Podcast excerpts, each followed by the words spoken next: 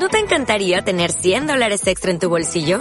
Haz que un experto bilingüe de TurboTax declare tus impuestos para el 31 de marzo y obtén 100 dólares de vuelta al instante. Porque no importa cuáles hayan sido tus logros del año pasado, TurboTax hace que cuenten. Obtén 100 dólares de vuelta y tus impuestos con 100% de precisión. Solo con Intuit TurboTax. Debes declarar para el 31 de marzo. Crédito solo aplicable al costo de la presentación federal con TurboTax Full Service. Oferta sujeta a cambios o cancelación en cualquier momento. Have. Marta de baile W. 96.9.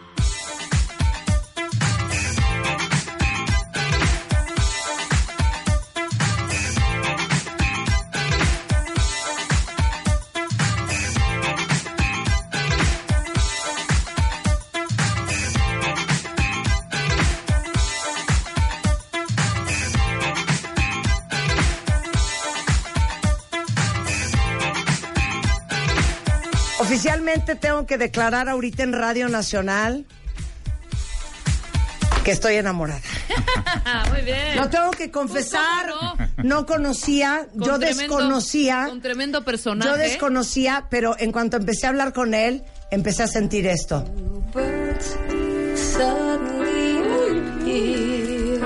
Brillante, encantador, divertido, inteligente, profundo, este, sencillo.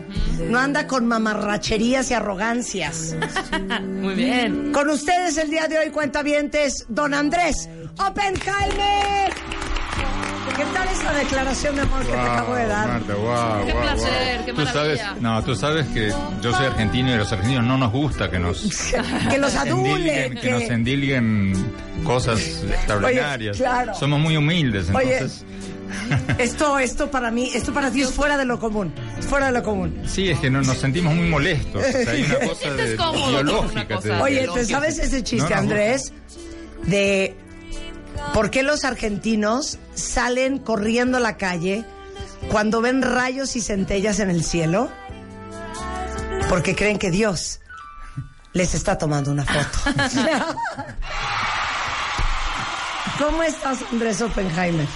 Muy bien, gracias Marta, gracias por invitarme a tu programa y déjame contarle a tu audiencia cómo te Sí. enamoré tan rápidamente. Ah, sí, me cinco enamoró. A ver, en cinco minutos. Venga. diciéndote, oye, estoy apabullado, acabo de ver en tu Twitter 2.4 millones de seguidores. ¿Cómo le has hecho? Yo tengo 425.332 y, y los voy contando de a uno. Hoy vas a salir con más, vas a ver. A ver, ¿cuántos tiene. Andrés Oppenheimer hoy? ¿Quieres que te regale unos? Dale. A ver, ¿cuántos tiene Andrés Oppenheimer en este momento exacto? Cuentavientes, vamos a enseñarle a Andrés Oppenheimer quiénes somos ¿Cuántos y de qué estamos 400 hechos. 425 mil. No, lleguemos a, lleguemos a 500, ¿no? 4.939. Ok, entonces básicamente tiene 425 mil. 500 mil, ¿no? ¿Qué le, ¿Qué le damos? Unos 500 Unos 500 mil.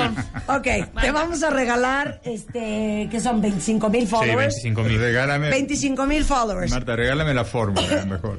No, como 25 Es que tú tienes hombre. la fórmula. Más. Ahorita, ¿por qué no les platicas lo que estábamos platicando ahorita de la fórmula? No, o sea, eh, hablamos recién fuera del aire sobre eh, la fórmula de escribir libros y yo le comentaba a Marta que eh, a mí odio leer libros pesados, o lo- odio a la gente que habla en difícil. Ay, Eh, porque las entonces eh, así como no me gusta leerlos no me gusta escribirlos me gusta y la gente más inteligente la gente más brillante que he conocido es gente que habla muy fácil Dame, Porque- give me give me a five, give me. Sí, claro. porque la gente que no tiene sus ideas claras necesita hablar en difícil. La gente que tiene sus ideas muy claras las puede expresar de una forma muy sencilla y muy entendible para todos. Pero, Sí, a ver, ahorita hablamos de sálvese quien pueda, pero I want to pick your brain. Qué interesante eso que estás diciendo, porque en el programa, eh, aunque no somos un programa político, cuando hemos tenido políticos, los tenemos que poner en un corralito y prohibirles decir coadyuvar, circunscribir, No, no, no, no. Conminar. conminar, No, no, no. exhortar. No, no, yo, o sea, ¿No? tengo, yo tengo mi programa eh, de televisión en CNN y en Foro TV y cada vez que tengo uno de esos pongo cara de idiota y digo, perdóneme, o sea, lo que usted dice, o sea, Sí, alguien lo debe entender. jurisprudencia, Alguien- jurisprudencia. Alguien lo debe entender, pero yo Claro. sinceramente no. Usted- Pero, pero el español, Andrés, es garigoleado. Es garigoleado. De hecho, existe un término para, para la gente que habla así, que se llama ultracorrección. que es básicamente en vez de decir, oye, ¿por qué no vas y levantas tu cuarto? No puede ser. Te volteas y dices, hijo mío, debes de recoger tu pieza porque está muy desordenada. Bueno. Nadie en la vida real dice recoger tu pieza. Bueno, ¿No? eh, una vez eh, eh, estaba en México precisamente, Sí, sí. estaba en el hotel, estaba afeitándome y escucho en la radio que estaba muy cargada la cinta vehicular. Digo, ¿qué es eso? ¿Qué es la cinta Claro, vehicular? ¿y desde Cinta vehicular, O sea, claro. ¿Qué hay de malo con decir la calle? No, O sea, tenemos ¿qué hay de una joya porque siempre nos reímos de esto, pero ¿qué tal los de... Ponme música de noticiero. Córrele, hijo, córrele. Es así. ¿Y tú me sigues, Rebeca? Ok. Aquí estamos transmitiendo Andrés Oppenheimer. Te reportamos desde las inmediaciones de Gabriel Mancera y Eje 5 Sur. Bueno, y, y las noticias policiales, el oxiso. Sí, el oxiso. oxiso y el- El nosocomio. El nosocomio. Con el sea, cónyuge. Eh, con ¿no? el cónyuge. A ver, échate una para Andrés Oppenheimer. Vas, Willy. Gracias, Marta. Estamos aquí en vivo. Eh, hubo un accidente en el nosocomio de lo que viene siendo las avenidas de Las Fuentes, casi muy cercano a eh, la Torre de Petróleos. Eh, sugerimos que no se vengan a parar por acá. Hay mucho tránsito, hay vehículos, hay unidades paradas. Unidad, Bueno, vehículo, y- vehículo. nosocomio. Y, y- y no empecemos, y no, pero y- ¿sabes cuál es y lo por más favor, y- chistoso? y, y no empecemos a hablar del- de, de- de los términos deportivos. A ver, Cuando hablamos del, del esférico. Del El esférico, esférico. claro. El esférico. A ver, ¿qué vas a decir? No, no, no, no, que El guardametas. El guardametas. ¿Por qué no pueden decir el, El portero arquero. siete veces consecutivas? No, el arquero, decir- el Claro. portero, el, el portero, el- los jugadores y la amonestación, Bueno, punto. ¿qué hay de malo El decir- ovoide. ¿Qué hay de malo decir la pelota? Es un juego de pelota, están jugando a la pelota. Entonces, Oigan, ¿qué hay de Además es gasto Lo está diciendo Andrés palabras, Oppenheimer, ¿no? ¿eh? Que ahorita lo voy a presentar oficial, pero ahorita estamos en la risa y risa, porque no saben, el libro, después de que hablemos de lo que los vamos a invitar a todos ustedes a leer, básicamente, A, van a querer cambiar de carrera, Ve. B, van a querer romper todos los aparatos tecnológicos que tienen cerca, C, Nos vamos a una comuna. se van a querer matar. Te vas a una O, nos no, vamos a ir a una, Una comuna, comuna. todos juntos con unas batas No, blancas de manta no, no, en Marta, una no. hamaca. No, no, Marta, no es para tanto, no es para tanto. Yo sí estoy No. bien preocupada, pero ¿sabes lo que más me preocupa? Me preocupa muchísimo las nuevas generaciones y me preocupa muchísimo el tema educativo en nuestro país, Sí, específicamente. en Pero si, si me das una chance, te voy a dar la parte negativa y la parte positiva. La parte por qué esto, o sea, se vienen años súper preocupantes para todos en materia de nuestros trabajos, pero también eh, en la parte final del libro hablo de muchas nuevas profesiones, muchas nuevas ocupaciones que se van a abrir y que van a permitir que mucha gente pueda reinventarse y otra entrar en estas nuevas profesiones. O sea, no es el fin del mundo. ¿Qué edad pero tienes, Andrés? Demasiado. ¿Cuántos años tienes? Demasiado. ¿Cuántos? 66. 66. Sigues muy erótico y sensual. Ay, no ay, te ay. sientas apenado. A los Y 66 todavía no te he hablado, queremos... y todavía no te he hablado de tus seguidores en Facebook. Oye, 66, ¿queremos tener que adaptarnos? Bueno, eh, Qué cansancio. Cansancio, más Qué cansancio. No creas, porque hay mucha gente que se reinventa con un hobby o con algo que siempre quiso hacer y hoy hay muchísimas más posibilidades de hacer esas cosas de las que había antes. O sea, mucha gente no sabe todas las posibilidades que se están abriendo. Eh, antes tú tenías un hobby, hacías algo en tu casa, una artesanía o algo, no tenías más que ir a tu vecindario y tratar de venderla. Hoy día hay sitios de internet Etsy. eh, Upwork, eh, donde puedes vender tus cosas a todo el Sí, mundo sí, sí. con cientos de millones de seguidores. Entonces, el tema es saber qué hacer, cómo reinventarse, pero ante todo, saber si tu chamba va a seguir existiendo aquí a cinco años o no. ¡Para! ¡Para, Andrés! Hay que empezar ahí. Regresando del corte, les va a decir Andrés Oppenheimer, el libro se llama Sálvese quien pueda. El futuro del trabajo en la era de la automatización. ¿Quién de ustedes debe de estar preocupado? ¿Quién de ustedes debe de estar llorando? ¿Y cuáles son las opciones para ponerlos las pilas? Al regresar.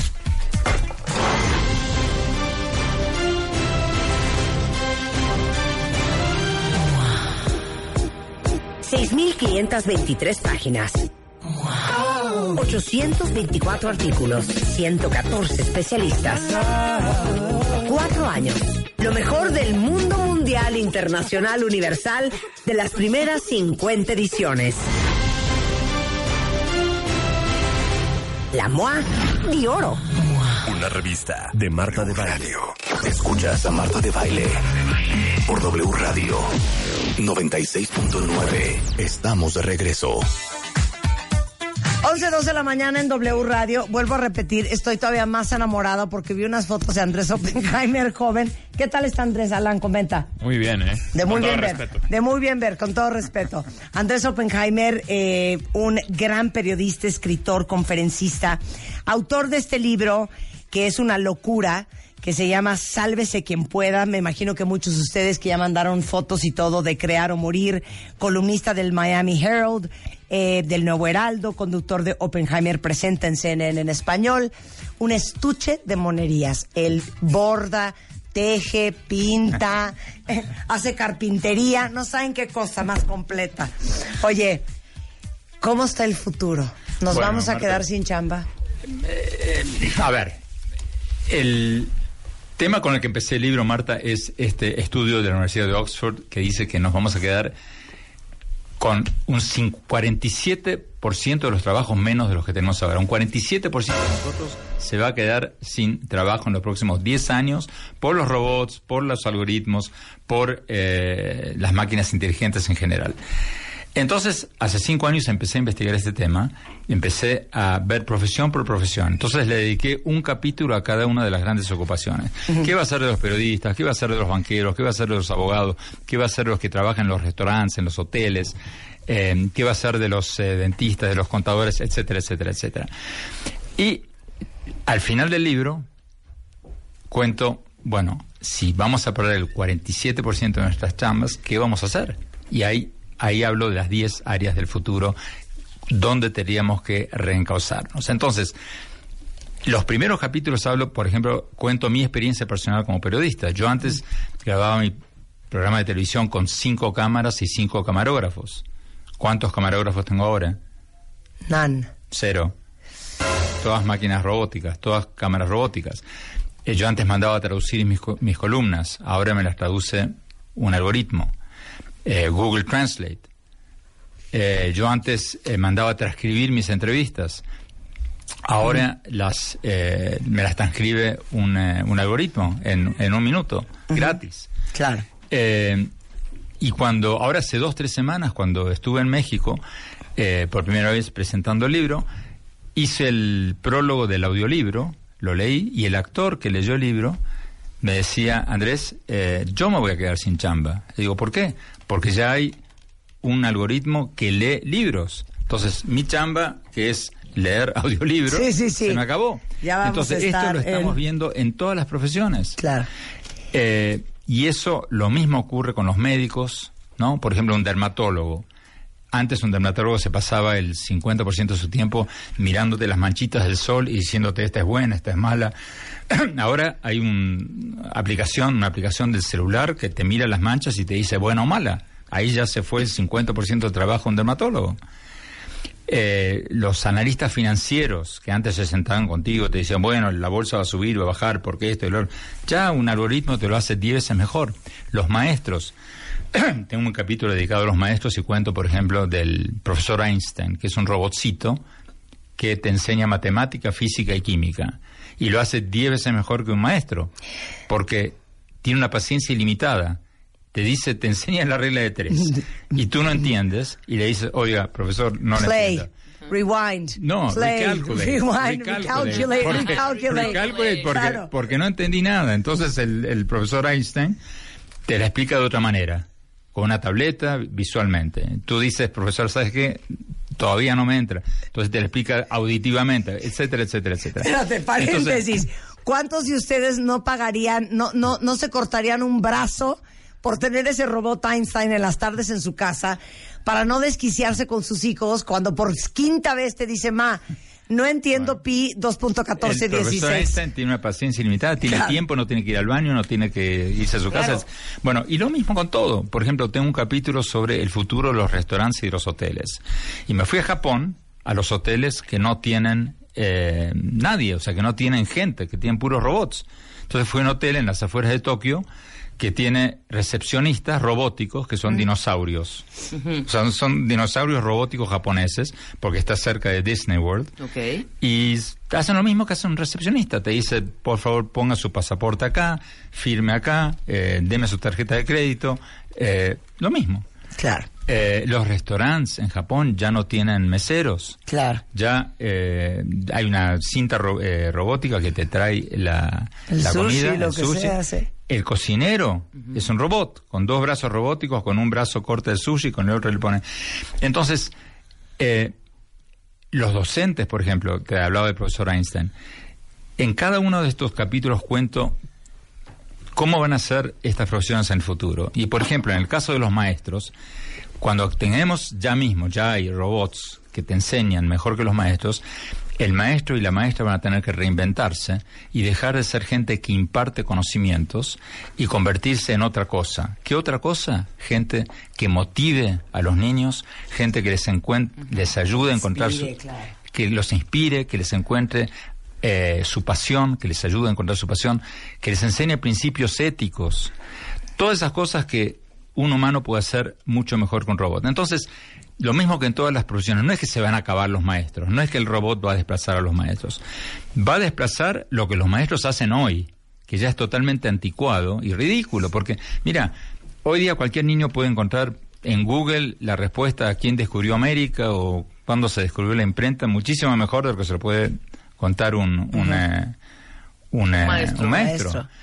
Eh, entonces el maestro va a tener que hacer otra cosa, el maestro va a tener que ser, como tú decías, un inspirador, un motivador, alguien que le ayude a los niños a encontrar su pasión, que les enseñe trabajo en equipo, que les enseñe a resolver problemas, que les, en- les enseñe empatía, no un impartidor de conocimientos. Pero cómo regresamos al mismo círculo del cual hemos hablado con Manpower Group, con- de lo cual hablamos la semana pasada, cuentavientes, ¿se acuerdan que estuvimos En el World Business Forum hablando con varios eh, gringos y este eh, eh, neozelandés, justamente del tema de emotional skills, de Sí. soft skills, porque entonces, ¿contra qué no puede competir un robot? Contra eso, Contra eso. contra las habilidades blandas. Danos, danos el, Sí. el- el speech. Sí, obviamente, o sea, por ejemplo, eh, hoy día un Watson, la supercomputadora de IBM, puede diagnosticar 10.000 veces mejor que un médico. ¿Por qué? Porque supone que tengas un médico experimentado, veterano de 60 años que ha tenido, no sé, 10.000, 20.000 pacientes. Ese médico te va a diagnosticar en base a lo que él aprendió en la escuela, que ya es prehistórico, y en base a su experiencia en los últimos 40 años. Pero su campo de experiencia son 10.000, 20.000 personas. La computadora de IBM tiene, o cualquier otra supercomputadora, tiene 200 millones de personas en su récord. Entonces, cuando el médico te dice, toma esta pastillita que te va a resolver el problema, él te recomienda eso en base a su experiencia de 10.000, 20.000 pacientes. Claro. Cuando la supercomputadora te recomienda esta pastillita, te la recomienda en base A un universo de millones. a que de los 200 millones de personas que tienen registradas, claro. al 95% le fue mejor con esa pastillita. Claro. Entonces, el médico ya como diagnosticador ya va a desaparecer. Pero ¿qué pasa? El médico va a estar ahí para tomarte la mano, para explicarte lo que dice... "Tranquila, chiquita, todo va a estar bien". todo va a estar bien. Claro. Eh, para explicarte lo que dice la supercomputadora, traducírtelo a un lenguaje que puedas entender. Eh, reconciliar por ahí lo que te dicen dos computadoras diferentes, eh, eso no lo va a poder hacer una computadora. Claro, exacto. Eh, y lo mismo en todas las profesiones. Claro, a ver, pregunta para ti. Estoy pensando en muchos cuentavientes, que son los radioescuchas de este programa, muchos que tienen hijos en primaria, a lo mejor en secundaria, en prepa.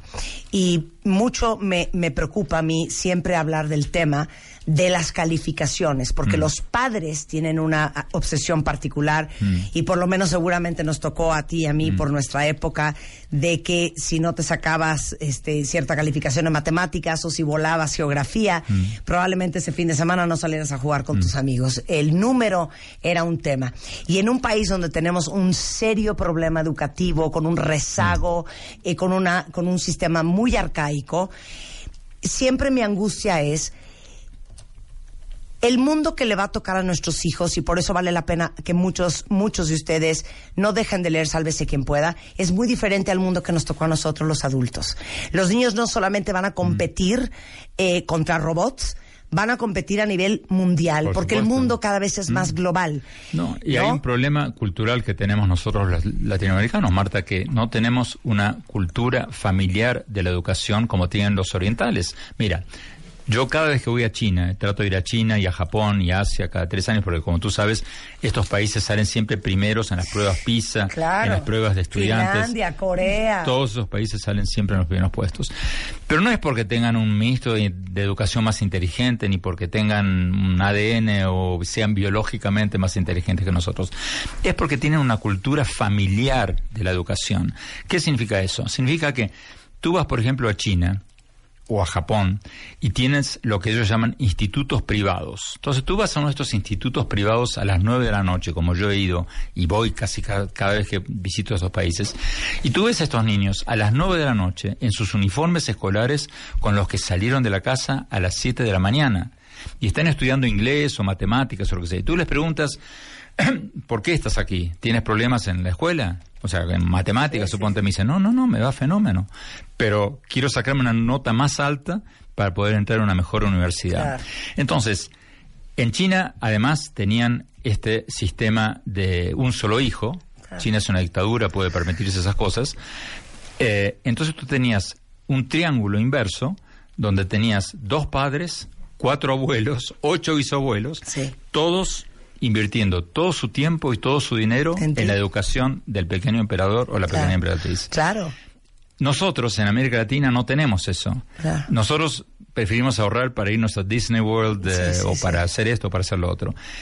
Necesitamos tener una cultura, una obsesión familiar con la educación, porque eso va a ser lo único que va, el único pasaporte para la prosperidad personal, familiar y nacional. 100%. Y abono a lo que estás diciendo. En Corea, que ustedes saben que estuve en Corea, eh, en Seúl, el, el año pasado. Yo también. Eh, ah, bueno, pues sí, me, sí. me- me explicaba un mexicano que vive allá que ahí, oigan esto, cuentavientes, desde el que barre hasta el que sirve en un restaurante, hasta un cocinero, todos tienen licenciatura. Porque es muy difícil encontrar cualquier trabajo de lo que sea, ¿eh? Si no tienes una carrera. Bueno. Y después todo el mundo se malmata porque como hay tan poco espacio en las universidades, todo el mundo está buscando tener la mejor calificación porque si no, no vas a ir al colegio. Por eso muchos coreanos mandan a sus hijos a estudiar fuera porque no alcanzaron el lugar en los top schools allá. Marta, y el, la- los dos días por año en que tienen sus exámenes para entrar a las universidades, literalmente se paraliza el país. Y yo pregunté, ¿para qué? O sea, ¿por qué paralizar el país? Me dicen, por el ruido. Porque los estudiantes se concentran tanto Imagínate. que no quieren que el ruido de los carros en las calles pueda Imagínate. interrumpir. Y nuestros hijos estudiando con, a ver Raquel, tráete el pan y la mantequilla. Ándale, síguele con la matemática, hijo. Ahora, Marta, cada vez, fondo, ca- ¿no? ca- Sí. cada, cada vez que uno habla de esto, siempre hay un cuentaviente, Sí. como tú lo Sí. llamas, que te llama y te dice, sí, pero se suicidan. Pero es, tienen una vida miserable y se. Sí. Bueno, o sea, si tú miras cuántos se suicidan, es un 0.0000%.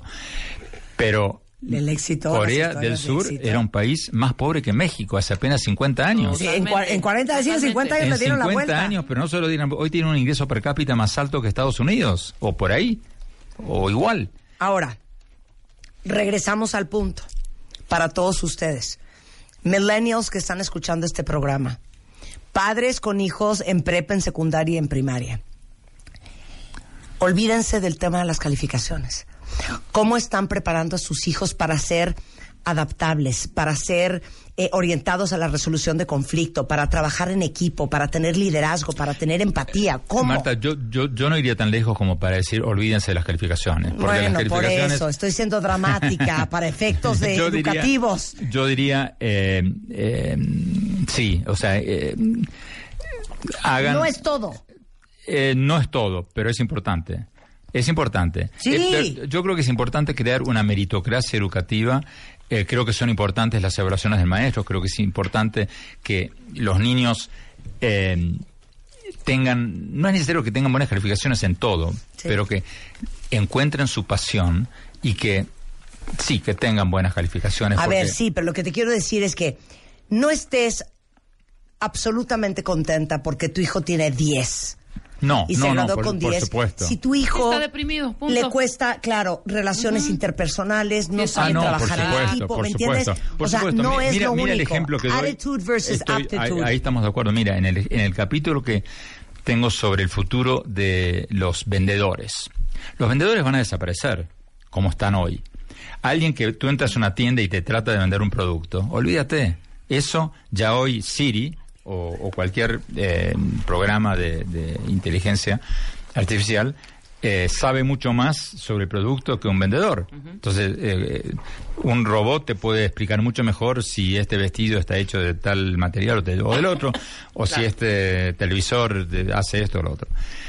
Pero ¿qué pasa? El vendedor va a convertirse en un asistente de ventas, que es algo totalmente diferente. Va a convertirse en una especie de counselor, una especie de eh, consejero, que no necesariamente va a tratar de enchufarte el producto que él está tratando de vender. Va a tratar de ganar tu lealtad. Entonces va a ser una persona, como tú dices, con empatía, eh, que se va a poner del lado del cliente. Totalmente, Y claro. la tienda, si todavía existe una tienda como tal, eh, va a tratar de ofrecértelo para que te venda el mejor producto que a ti te, más te convenga. Y eso va a requerir más empatía, más capacidad de resolver problemas, eh, habilidades mucho más eh, blandas Claro. de las que hoy tiene que tener un vendedor. Claro. Pero eso va a requerir más educación y mejor educación. Porque una persona que no tiene preparación no va a poder aconsejarte tan bien como una persona que está preparada académicamente. Y hacia eso vamos. En mira, en ese capítulo de educación de, de Sálvese quien pueda, entrevisté al presidente de MIT, la universidad calificada número uno del mundo. Y le preguntaba, ¿cómo se imagina usted la educación universitaria de acá a 5 o 10 años? Y me dijo, mira, va a ser como suscribirte a una revista de por vida. Tú hoy vas a la universidad, cuatro años, cinco años, te reciben, te das un papelito y crees que con eso vas a poder trabajar toda su vida, toda tu vida. Olvídate, eso se acabó, porque en el momento en que sales de la universidad, todo lo que aprendiste, ya hay tres algoritmos que lo superaron hace tres años. Entonces, entonces, lo que, lo que va a hacer esta suscripción a la universidad va a ser que tú vas a estudiar cuatro o cinco años, te van a dar tu papelito y vas a volver a los cinco años y a los diez y a los quince y a los veinte, ya sea para un curso de tres meses, ya sea para un curso de seis meses, ya sea para actualizarte Claro. en lo que tú estás haciendo o para reinventarte en otra cosa. Claro. Pero va a ser como una suscripción vitalicia a una revista, no va a ser un Sí, una transacción de cuatro años. para nada. Para. Eso se acabó. Oye, no todo está perdido, dices. No, al final del libro yo hablo de cómo reinventarse, cómo actualizarse y cuáles son los, eh, las áreas de los trabajos del futuro. Y va a haber muchas áreas donde va a haber muchas más oportunidades que ahora. Mira, la primera de las diez que cito, todo lo que tenga que ver con los servicios de salud. No hablo solo de médicos, de psicólogos. La gente va a tener más tiempo libre. La gente ya tiene, mira, todos trabajamos como locos y creemos que trabajamos más que nadie, pero en realidad trabajamos mucho menos que nuestros antepasados. Nuestros antepasados en la era eh, que vivíamos en las cavernas trabajaban 24 horas por día hasta que cazaban un mamut y se lo claro, comían. detrás del mamut. Sí, si no cazabas el mamut, no comías. Entonces trabajaban todo tiempo.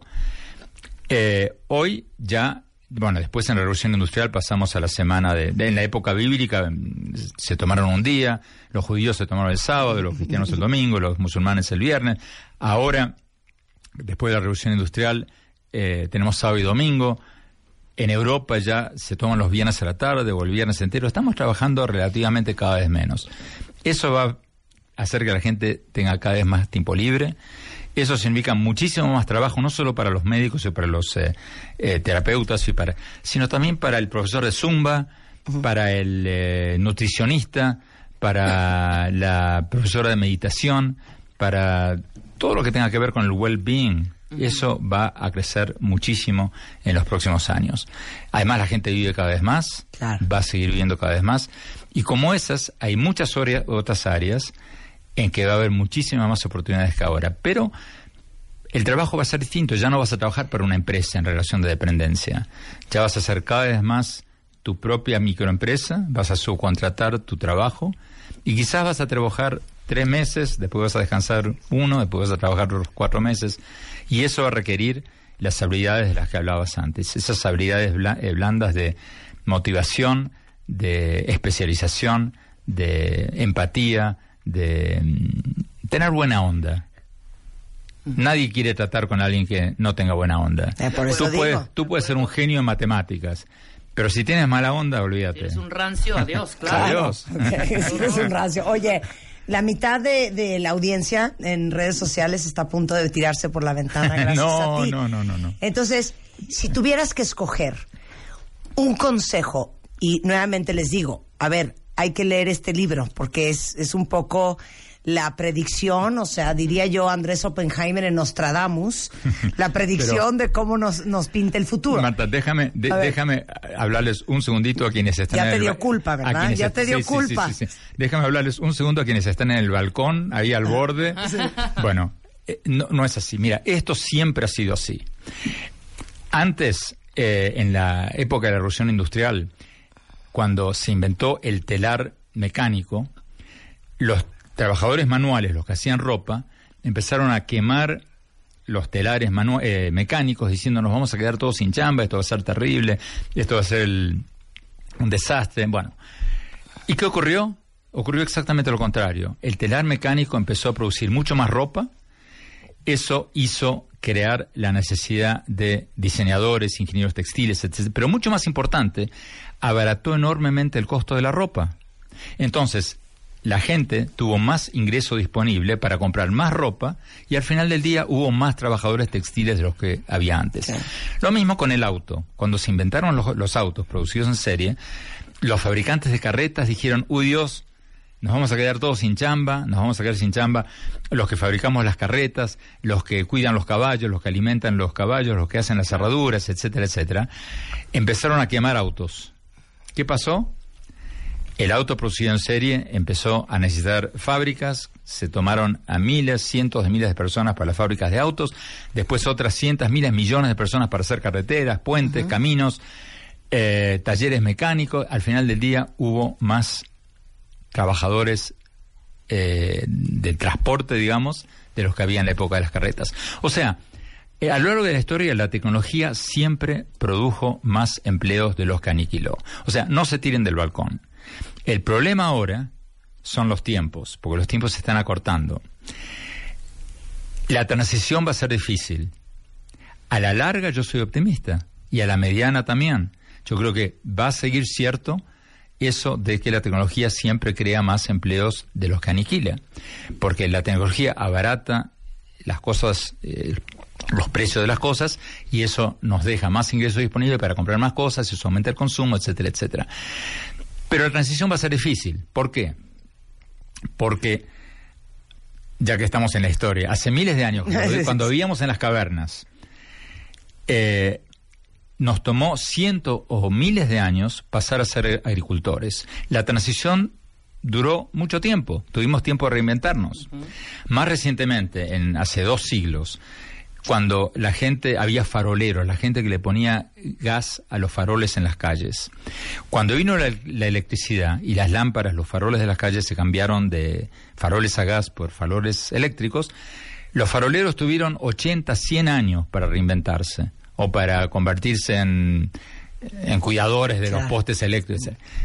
Hoy no pasa eso. Hoy la señora que estaba atendiendo un parqueo, un parque de estacionamiento, la que te daba el ticket cuando entrabas con el carro y te cobraba cuando salías, le avisan un viernes a la noche, señora, el lunes a la mañana vamos a poner una máquina, Claro. eh, su chamba dejó de existir. Esa señora no tiene cientos de años Claro. para reinventarse. El proceso de cocción es Entonces, inmediato. entonces, exactamente. Entonces, por eso, en el libro digo que tenemos que prepararnos ya, tenemos que ver si nuestra chamba, si nos va a pasar lo de la señora del estacionamiento. ¿O no? O no. Ah, entonces no te puedes ir todavía, porque no puedes venir aquí a alborotar el gallinero y no explicar. Entonces, ni modo, ¿eh? Vamos a tener que hacer un corte y ya regresando nos va a dar el consejo de por qué no todo está perdido, pero sobre todo cuentavientes, cómo nos podemos preparar todos indistintamente de su edad para la velocidad a la cual nos vamos a tener que aprender a adaptar a lo que viene en el futuro. Con Andrés Oppenheimer, regresando del corte.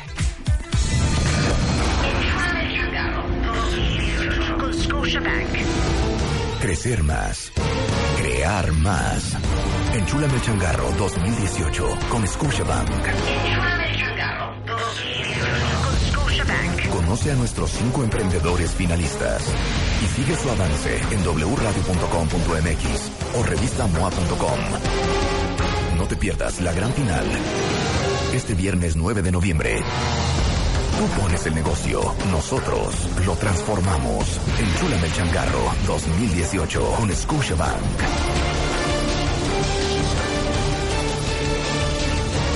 Solo por W Radio. W Radio. 96.9. Marta de baile. Al aire. Estamos de regreso.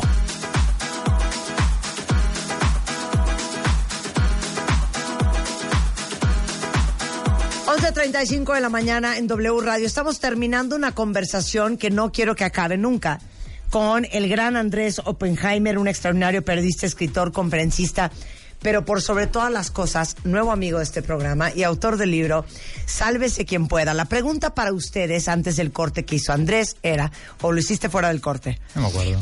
si tú puedes explicar súper fácil lo que haces, tu trabajo está en riesgo. Paola te contesta, Andrés. Profesora de español, Adriana dice, Project Manager de una empresa que se dedica a la adecuación de audio y video y automatización de salas de juntas. Esa está salvada. Agente de seguros, Mm, docente virtual. sí. ¿Está salvada? Sí. Eh, ¿Qué más dicen acá? Ah, aquí dice, eh, soy maestra de yoga, certificándome en Esa descodificación va a estar biológica. mejor que nadie. Muy bien ella. Sí, claro. Tú muy bien. ¿Sabes qué? Voy a parar este programa. A partir del lunes me dedico a hacer mindfulness. Este. Pero súper bien. O Todo- terapeuta. Ah, bueno, dice aquí, soy asistente eh, de un director. ¿Asistente de qué? Si tu trabajo es hacer algo mecánico, repetitivo, eh, entonces eh, estás mal. Oye. Mira, en- en- yo cuando le hice esta misma pregunta a Marta, a un gurú en la Universidad de Oxford, que lo cito en el libro, me dijo, mira, si tú puedes explicar fácilmente lo que haces, estás jodido. Así de fácil. Eres muy sustituible. Si tú tienes que eh, dar vuelta a un tornillo eh, cinco mil veces por día, tu trabajo es fácilmente reemplazable. Claro. Por eso los trabajos manuales repetitivos son los primeros en desaparecer. Pero lo estamos viendo ahora en todos lados, los bancos. ¿Cu- ¿Cuánto hace que tú no vas a una sucursal de banco? Bueno. Bueno, en el capítulo que tengo sobre los bancos, cito al CEO de uno de los bancos más grandes del mundo diciendo que el 50% de las sucursales bancarias van a desaparecer en Ah. Los próximos cinco años. Oye, ya dejaste preocupado. Ingeniera química y con máster en, en, en ambiental. Pero mira, Marta, o sea, no es tanto que la profesión en sí va a desaparecer. Como hablábamos hace un Sí. rato de los maestros, partes de las profesiones van a desaparecer. Entonces, si tú eres una ingeniera química y lo que haces es repetitivo, previsible, eh, constante, tienes que reinventarte quizás hasta dentro de tu profesión, porque eso va a dejar Claro. de existir. Claro, mira, Edgar dice, yo estoy en finanzas y ya nos están automatizando los procesos.